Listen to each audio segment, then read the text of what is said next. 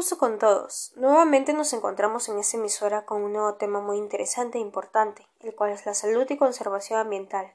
Esto es la mecedora y todo es posible si crees en ello. El propósito de este tema es evitar más contaminación del aire para nuestra seguridad y nuestra salud y la conservación de nuestro ambiente. ¿Cuáles son las principales contaminantes del aire? Hoy reflexionaremos sobre la importancia de practicar y promover acciones para el cuidado del medio ambiente. Para lograrlo, nos informaremos sobre sus causas, consecuencias y cómo afecta a la salud humana. Asimismo, argumentaremos por qué se debe ser considerado un asunto público. Para comenzar, hablaremos sobre las causas de la contaminación del aire. Las primordiales razones de la contaminación del viento permanecen en relación con la quema de combustibles fósiles, como el carbón, el petróleo y el gas. La combustión de estas materias primas se genera primordialmente en el proceso o en el manejo de sectores industriales o del transporte por carretera, Hogar. La quema de combustibles fósiles, madera u otros combustibles de biomasa para guisar, calentar y encender fuegos componen la primordial fuente de contaminación en el ambiente de las viviendas. Industria. Muchas fábricas y centrales eléctricas usan productos químicos en su actividad. Dichos producen contaminación en las zonas de trabajo, perjudicando en especial el viento. Quema enorme de escala de carbón y petróleo. La causa primordial de la contaminación industrial es la quema enorme de escala de combustibles fósiles como el petróleo, el carbón y el gas. Transporte. Combustibles fósiles. Una de las máximas fuentes contaminantes del viento son los combustibles fósiles, como por ejemplo energía que emanan los coches por su combustible, el cual emite el dióxido de carbono que luego sube hasta la capa atmosférica, el cual produce 4.000 muertes prematuras. Residuos. Gases de impacto invernadero. Una vez que los residuos orgánicos se pudren, generan gases como el metano, el óxido de nitroso y el dióxido de carbono, causantes del calentamiento global. 2. Las consecuencias de la contaminación del aire en la salud humana. El mismo viento que respiramos se está volviendo peligrosamente contaminado. Nueve de cada diez personas permanecen respirando ahora viento contaminado, el cual mata a siete millones de individuos todos los años. Los efectos de la contaminación del viento sobre la salud son graves. Un tercio de las muertes de accidentes cerebrovasculares, cáncer al pulmón y cardiopatía se tienen a la contaminación del viento. Múltiples estudios científicos demuestran los factores que empeoran los síntomas y la respiración. Encontramos la mayor contaminación del aire por el calor, las sequías y los incendios forestales, los daños con tormentas e inundaciones severas y el aumento de alérgenos y riesgos de enfermedades.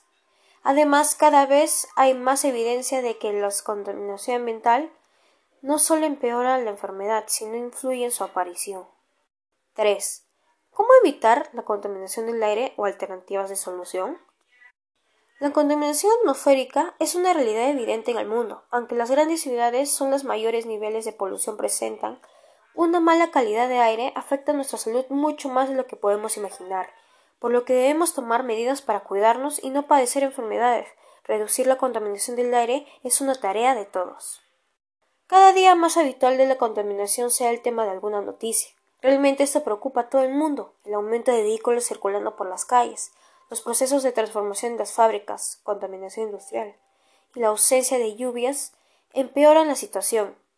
Estas son las acciones que llevan a cabo otras ciudades europeas para disminuir la contaminación. Sin embargo, reducir la contaminación ambiental es tarea de todos y tenemos en nuestra mano muchas medidas para solucionar la contaminación, como el reciclaje, Caminar o ir en bicicleta son las dos maneras menos contaminantes de desplazarse. Cuando vayas a utilizar productos con spray, como los que se emplean para acabar con los mosquitos, fíjate que el envase sea respetuoso con el medio ambiente y por lo tanto no desprenda gases invernadero. Las zonas verdes de las ciudades son como pulmones que generan oxígeno. Debemos cuidar estos espacios y contribuir en todo lo que podamos cada vez que haya más recintos con árboles y plantas. Utiliza bombillas de bajo consumo para conseguir la misma cantidad de luz, pero utilizando la energía de forma eficiente. Además, con esa medida conseguirás ahorrar. Trata de no dechorrar el agua. Evita utilizar cubiertos o vajillas de plástico desechables o que no sea biodegradable. Evitar la contaminación del aire es un asunto público.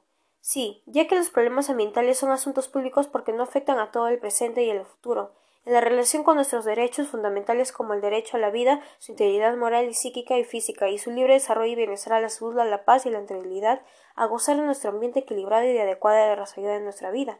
Derecho está en contemplar la Declaración Universal de Derechos Humanos y nuestra Constitución Política. Uno de los argumentos más importantes para afrontar los problemas ambientales a través de la gestión de residuos sólidos en el desarrollo sostenible, que significa satisfacer las necesidades que presenten sin comprometer la capacidad de generaciones futuras sin satisfacer sus propias necesidades, es decir, sin afectar a los derechos fundamentales de los niños, jóvenes y adultos de las nuevas generaciones. Con todo lo dicho, el clima está cambiando y nosotros también deberíamos tener un cambio. Enseñar a cuidar el medio ambiente es enseñar a valorar la vida. Nos vemos en el próximo tema sobre la quinta ola del COVID-19.